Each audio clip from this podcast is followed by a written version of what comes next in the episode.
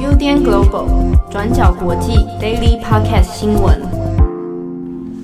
Hello，大家好，欢迎收听 UDN Global 转角国际 Daily Podcast 新闻。我是编辑七号，我是编辑佳琪。好的，那今天是二零二一年二月十七号，今天是大年初几啊？初六吗？初六了，初六开工了，开工了，醒醒，叫、啊、大家醒醒。这个 Daily Daily Podcast 我们终于复活了啊！那不知道大家过年过得怎么样呢？你还你还 OK 吗？都在打电动啊。对，我有看书啦，我有看书，我我可以试试题看看一页。你干嘛？你干嘛一直要讲看书？我觉得打电动超爽，超赞的。我一直打电动、啊，会心虚啊。我我好像没什么，我我整个过年就已经人已经魂失去了，你知道吗？会是可以一直打电动，也是一种幸福的事，因为那代表你家事做的不够多。你怎么这样子？搞不好我们听友一堆人都在打电动。啊，今天是二月十七号，我们首先先来跟大家讲几则重大的国际新闻哦。第一条，我们先看美国。好，美国这边呢，从二月中旬开始出现了笼罩美国本土几乎是全境哦各地的严寒冬季风暴。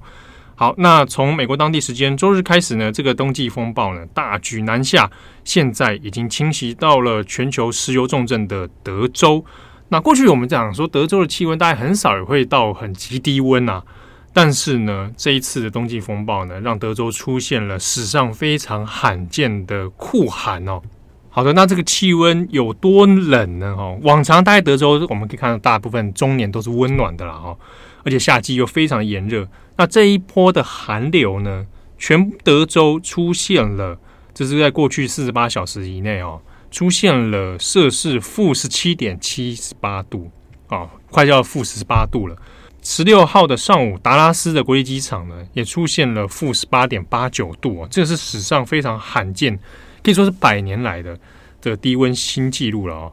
那在这波寒流之中呢，已知目前有二十人因此受到寒害而冻死。那另外还有很严重的一个问题是，现在有差不多有将近四百万的居民哦，他现在遇到了这个寒流之下的大停电哦，因为发电设备现在因为太冷了，没有办法发电。那将近四百万的居民受到这样的停电影响之下，其实各位知道，在寒流之中、极低温的状态之下又停电的话，那这个对生命是有非常大的威胁的。而且因为发生在德州，过往很少会有这样的案例啊，就是常年都是高温的状态之下，你现在遇到这样的低温，其实平常是没有什么太多准备的哦。所以呢，现在这个美国的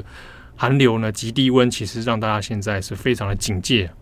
好，那我们先来看一下这个美国遇到这所谓的全国性的寒灾哦。那这个寒灾呢，是从二月中旬的时候开始出现的一个算气候的极端现象。一开始呢，它原本是从北太平洋的温带气旋的影响哦，那夹带着低温的冬季风暴，从美国的西北一路往南边强袭哦。那这过程当中呢，大气系统所带来的低温哦，让美国全境有高达七成的地区呢。降下了二月的大雪啊，那这个风暴更是横贯整个北美大陆啊，一路往东南方的方向前进。那在德州这边呢，根据德州的气象局通报，在当地时间十六日上午八点左右，德州的大城达拉斯的近郊有一个沃斯堡的国际机场哦，那测得了它的温度是摄氏负十八点八九度。那这个低温呢，是从一八九九年以来的最低低温记录了哈，一八九九年的时候呢，是负二十二点二十二度，好，所以你看算下来是，呃，已经是隔了将近一百二十多年测得的最冷气温。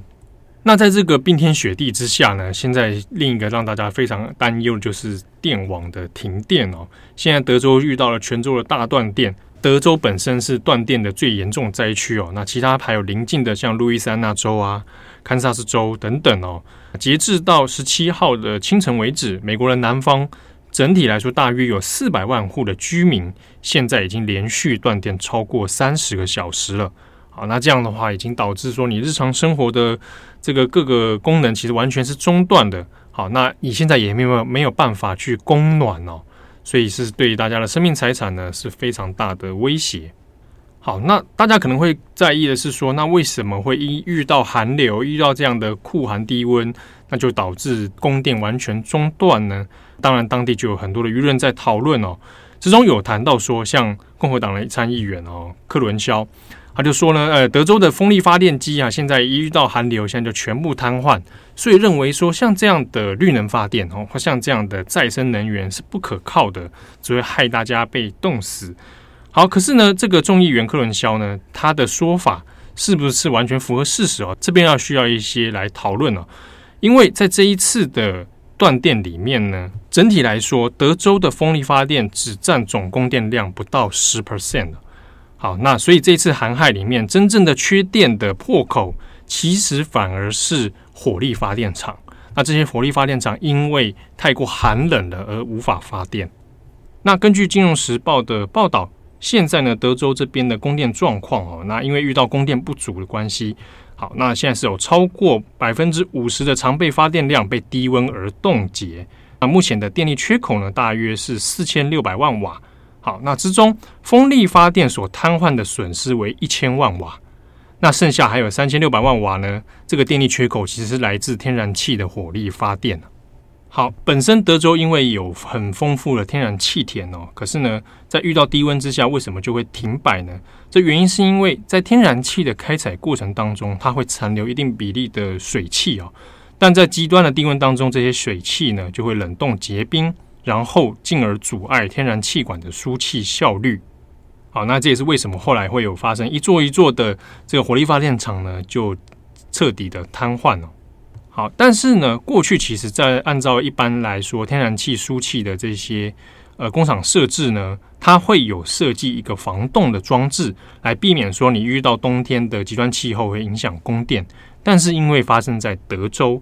那因为中年温暖高温的关系，所以呢，过去它的电网系统设定里面，大部分都是设计成是以防止夏季的热浪过载啊，电力过载。好，来做一个优先考量，所以很少会去设计考虑过说所谓的大规模结冻这样的可能性。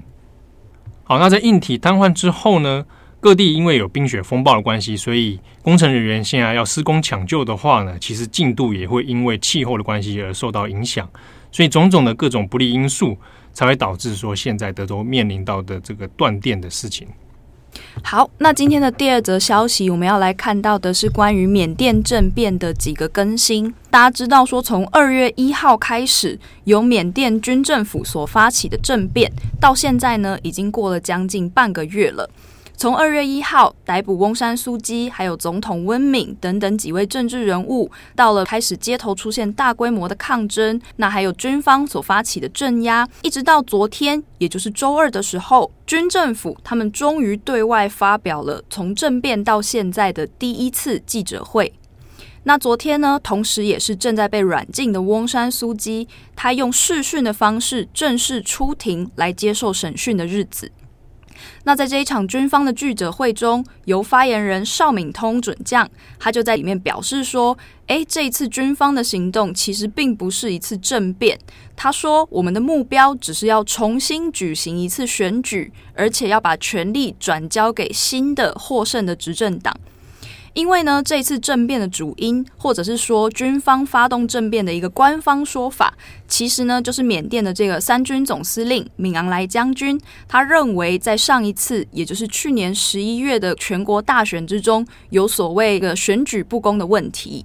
那敏昂莱将军他们呢，就认为说，在去年的这场大选中，翁山苏姬跟全国民主联盟，也就是所谓的 NLD，有选举舞弊的嫌疑啦。那另外，他们也声称说，那次的选举不是真正的普选，因为有好几个少数民族的区域都被 NLD 政府主张说，诶，因为疫情很严重，所以选举就是不开放你们这几个区域进行投票。所以呢，军政府就拿这些事情来当成理由，声称说，去年的这次大选结果是无效的。军方这一次的记者会，他们说，虽然未来将会再进行重新一次的选举，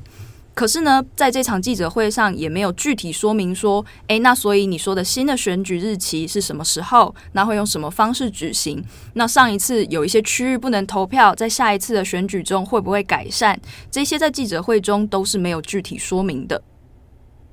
那当然呢，从外界的角度来看，说这次军方的记者会，他们说呢，这次的行动不是一场政变，那当然也就是一个很欲盖弥彰的一个说法。另外，昨天也是翁山苏姬他用视讯的方式正式出庭接受审讯的日子。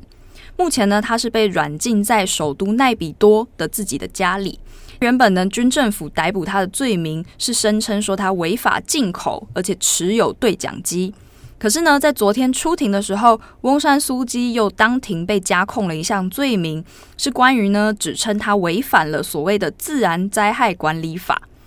但是呢，军方并没有进一步说明跟解释说，为什么翁山苏姬会违反这个自然灾害管理法，还有他违反的状况到底是怎样。那关于这次的政变呢，目前各国都已经表达了谴责。从上周开始，美国已经进行了制裁，公布了包括十名现任与前任军官的一个制裁名单。那另外呢，国务院的发言人普莱斯他也在昨天表示说，对于这一次新指控翁山苏姬的罪名，美国呢要在此表达不安以及关切。那英国首相强生呢，他也指出说，军政府提出的这个罪名是捏造，而且用来指控翁山苏姬的。那回到缅甸的现况，就是因为目前呢，由军政府他们宣布说封闭了当地的网络，那也禁止了几个比较大的社交媒体。那我们目前呢，还是只能从几家通讯社，还有一些当地的驻地记者的推特不定期的更新，来判断缅甸内部的状况。那根据路透社的报道，目前在缅甸的内部依然有大规模的群众抗议。那有很多的人群都是聚集在仰光等几个大城市，呼吁所有人要一起罢工，加入公民不服从的运动。另外，在军方的镇压状况上，也出现了有军人在几个大城市都出现了使用橡胶子弹攻击民众的状况。在路透社的一篇报道中，也有提到已经有民众被橡胶子弹击中头部。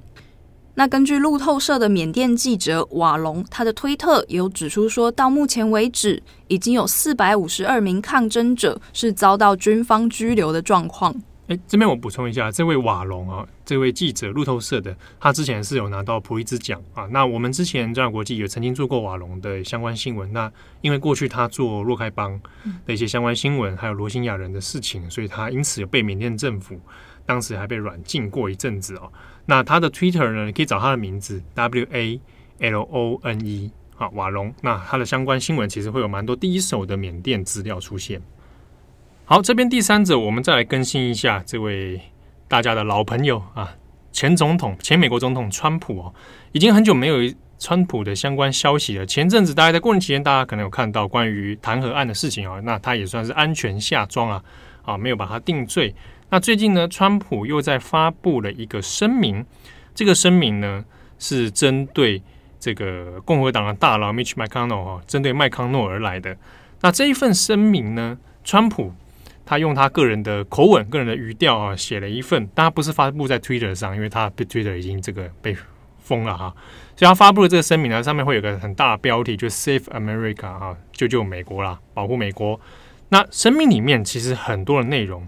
是针对麦康诺，因为麦康诺现在是共和党大佬里面比较对不对？领导很多共和党员，领导整个议会去弹劾川普的一个重要人物。那在这个声明里呢，他就直接说麦康诺呢是一个相当阴沉、不苟言笑的政客哦。如果共和党的议员们还要留在他身边的话呢，你们就不会再得到任何的胜利了。那川普还在补充说，麦康诺这个人哦，永远不会做。对国家有益、对国家正确的事情，我们需要一个聪明又坚强，而且富有思想和同情心的领导人。那言下之意，他是说他自己啦。好，那这之中里面，他也特别谈到了麦康诺的所谓中国问题。好，川普在声明里面说呢，麦康诺过去在中国问题上面其实没有什么公信力啊，因为呢，他的家族在中国都有很多大量涉入到商业啊，还甚至持有一些股份哦。那本身呢，这个跟中国的经济往来甚至有非常密切的关系的。而麦康诺对于中国的威胁又毫无作为。好，这边大概一系列针对麦康诺的指控了。然后麦康诺目前为止是还没有特别的回应呢。好，但这边我们来特别谈一下这一份声明的出现象征什么样的意义哦。其实第一点是，像几个呃美国的呃有公信力的新闻报纸呢，大部分都已经谈论到说，这一份声明其实已经像是点燃这个共和党内战的一个加剧他们内部的一些矛盾哦。好，那之中这份声明的出现，又和麦康诺之前呢，在上个礼拜的时候的一篇专栏有关。之前麦康诺在上周日的时候呢，他在《华尔街日报》上面投了一篇个人的专栏哦。那这专栏内容其实是在讲他为什么要来参与弹劾这件事情，为什么他主张要弹劾川普。好，那这个麦康诺其实已经多次的有公开表示说，川普应该要为他的支持者去攻击国会山庄这件事情哦，应该要负起实际的责任哦，甚至包含道德的责任。好，那即便川普已经卸任，啊，他已经卸任了，他是一个平民了，但是他应该也要为他在担任总统的时候的一些行为来负责。